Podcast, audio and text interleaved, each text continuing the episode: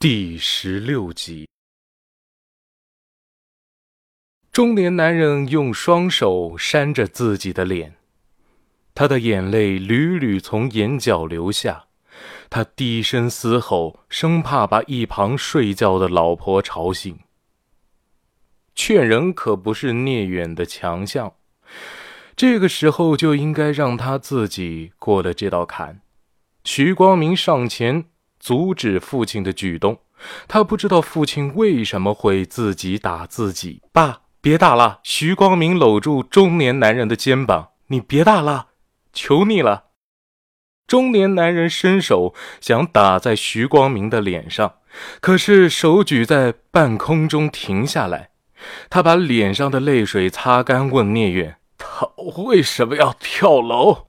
聂远看着一反常态的中年男人，有些尴尬。这个我们现在也不清楚，所以我才从冀省过来，呃，找你们了解一下情况。偏房突然传来重物落地的声音，徐光明闻声跑过去查看情况。中年男人有些激动：“你没搞清楚找我有什么用？我一个普通的农民，我能知道什么？”聂远不知道该怎么解释，就是因为没有搞清楚，所以希望你能配合一下我们，这样你女儿出事的前因后果，我们才可以查清楚啊！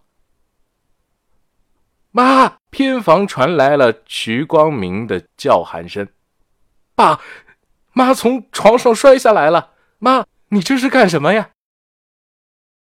一个女人从偏房门口爬出来，她很艰难的爬行。却不见停止的样子。中年男人见状，过去阻止他，打算把他抱回屋中。可是女人不愿意，身子窝在男人的怀里，用力的捶打他的胸口。女人尖锐的吼道：“你们刚才在说什么？我在屋里已经听见了。妮子她怎么了？”男人支支吾吾了半天，女人等不了了，快告诉我，妮子她怎么了？男人示意徐光明把躺椅拿出来，他把女人放在了躺椅上。你们就告诉我，妮子她到底怎么了？中年男人一扫之前的游离眼神，现在他的目光坚定。妮子她跳楼了。女人不相信男人的话啊！你说什么？聂远清了清嗓子，从口袋里掏出证件。我是专程从 L 市过来了解情况的，我叫聂远。冀省公安厅对你们女儿跳楼的事件非常重视。女人侧头看向聂远，眼神有种说不出的感觉。她还活着吗？聂远摇头。所以希望你们可以配合我们的调查。啊，都怪我。要不是我没用，他也不会出去打工，发生这个意外。中年男人伸手想给自己来一巴掌，却被女人给阻止了。我姐姐她死了。徐光明似乎才明白大人们讨论的事情。聂远点头，嗯，这个家已经不能再接受这种打击了。真不知道之后这个家该怎么办。似乎这个家。最坚强的是卧床已久的妈妈。女人示意聂远可以问了。聂远掏出笔记本和录音笔，一边录音一边记录。你们是徐瑶的父母对吗？你们分别叫什么名字？中年男人分别介绍道：“我叫徐正，他叫王芳。”聂远问：“徐瑶去 L 市？”你们在报失踪人口时是怎么确定他已经失踪了？徐正说：“哎，在他去外面打工前，我就和他约定了，每天至少通一次电话。可是我只接到了他到 L 市时的唯一一通报平安的电话。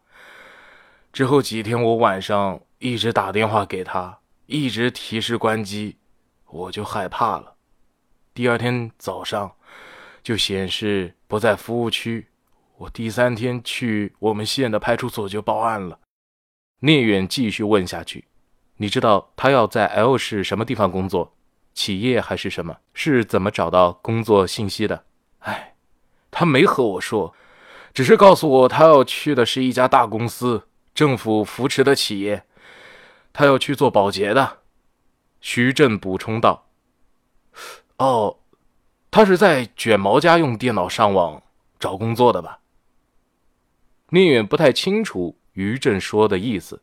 卷毛家，卷毛原名叫苗宇，外号听起来不像是个好人，其实是因为他天生自来卷的头发，被人称呼为卷毛。徐瑶家里穷。没有对外界的沟通工具，隔壁邻居苗宇家有一台电脑，所以他就借用去查找招聘信息。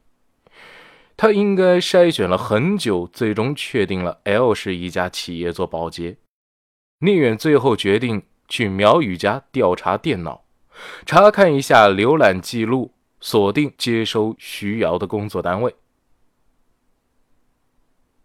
这个我们不能收，你拿去。徐振拒绝刘明递来的零食，钱你们也拿去。刘明握着两千块钱，这钱你们留着给孩子上学用吧。许光明现在还小，用得着。徐振拒绝道：“不了，男孩子上不上学都无所谓。光明带三位叔叔去卷毛家吧。”哎，徐光明带着聂远他们去苗宇家。苗宇家的电脑浏览器的记录早已被清空，数据恢复几乎是不可能的。也就是说，徐瑶的父母虽然是找到了，除了知道徐瑶来 L 市是在一家政府扶持的企业做保洁之外，几乎没有其他的线索。要说记录上是政府扶持的企业大大小小的话，那也得有几百家。这样去一个一个找，如果出现了隐瞒的情况，也没有证据可以证明他们是不是在隐瞒。除了苗宇家，聂远还是不放心。他向刘明要了刚才的两千块钱后，偷偷找个安全、不隐蔽的地方藏起来，希望他们能很快找到这些钱。既然找到女孩的父母了。起码比没有什么收获要好。呃，小刘，我说过要请你吃饭的，你说要吃什么？张亮似乎憋了半天没说话，有些压抑。这边我不太熟，那个你看着点，我照单全收。刘明钻入了警车啊，你说的哈，不要后悔啊。你帮了聂远那么大忙，没啥后悔的啊。张亮四下张望，哎，人呢？当张亮看向副驾驶的时候，才发现聂远早就已经钻入了警车中。随后，他也钻入警车的后座。徐光明看着跌跌撞撞要出门的徐振，问：“爸，你要干嘛去啊？”徐振转头，表情看起来很开心：“我要去买点下酒菜，今晚好好吃一顿。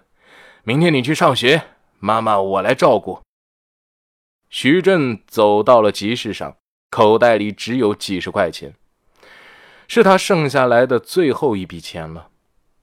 有一个星期没上工，手里已经没有余额了。徐振看着眼花缭乱的摊位，一顿乱指：“呃，冷吃兔这个怎么卖啊？我要三个头。呃，凉拌鸡爪给我来两斤的。呃，这个和这个。”都给我来一点，六十块啊！徐正把钱递给了摊主，他走到了卖散装酒的地方，打了一壶酒，向着回家的路上赶去。刘明指着聂远的背后方向：“哎，聂大哥！”此时他们正在一家饭店里坐着，等待上菜。聂远回头看了一眼，哦，他们拿了钱买点好吃的也好。张亮推脱。呃，今天我就不喝酒了哈。那个，我还要带聂远回去呢。呃，我明天又要上班。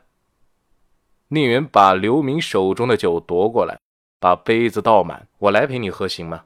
嗯，当然可以了。聂大哥好酒量。刘明看了眼嗦筷子的张亮，馋了吧？不喝点？张亮放下筷子。公务员不能喝酒开车的。聂远端起了酒杯。就会胡扯。普通人开车也不能喝酒啊！来，小刘，我们喝啊！对了，我还没给你钱了，把收款码给我，我扫给你。徐正在一家农用商店停下，他思索了一下后，钻进了商店，买了一瓶农药。他找到一个隐蔽的地方，把农药倒进了凉菜里，空空如也的农药瓶。被他随手一扔，徐振背靠在电线杆上，抬头看着天空，眼角流下了晶莹的泪水。